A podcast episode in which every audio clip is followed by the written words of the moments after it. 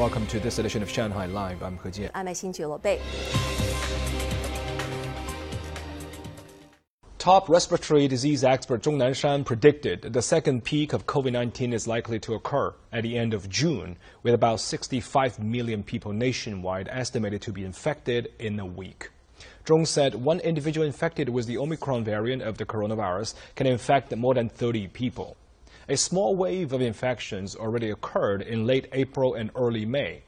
He said two vaccines targeting XBB subvariants have been initially approved and will be released to the market soon.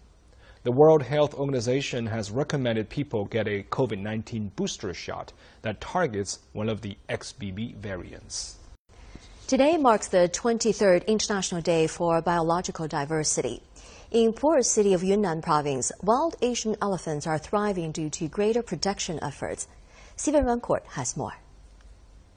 Images of a herd of 18 wild Asian elephants were captured by a drone camera at the junction of Pu'er's Jiangcheng County and Simao District. At around 6 p.m., the elephants entered a cornfield and ate some of the crops. Our government has purchased insurance. If elephants eat some crops, a monitoring team will help figure out the amounts that have been eaten and how much is owed farmers will receive compensation according to the insurance standards. Infrared cameras have been installed at several main crossings in Pu'er. The information is uploaded to an Asian elephant monitoring platform, which sends text message alerts to residents. The number of Asian elephants has increased to more than 180 in Pu'er. There has been a baby boom in the past three years. Pu'er has 10 herds of Asian elephants. Recently, we have been monitoring an Asian elephant that is close to giving birth in Jiangcheng County. The baby boom coincides with our efforts to protect them. The populations of other endangered species, including elk, wild horses, and crested ibises, have stabilized. More than 30% of China's land area is protected. About 74% of nationally protected wild animals and plants have received effective protection, according to the National Forestry and Grassland Administration. Stephen Rancourt, Shanghai Live.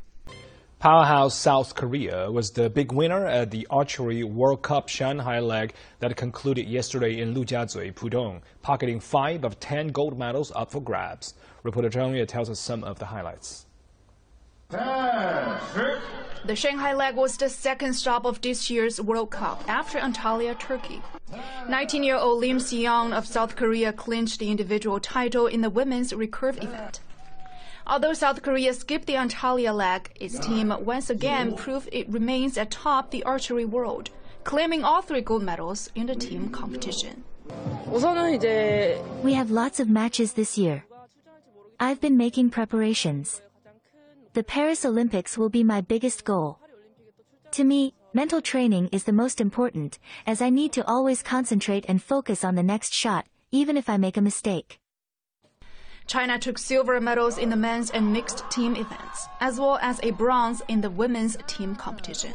I was a bit nervous during the first shot, and my second shot was a bit high because I used more strength.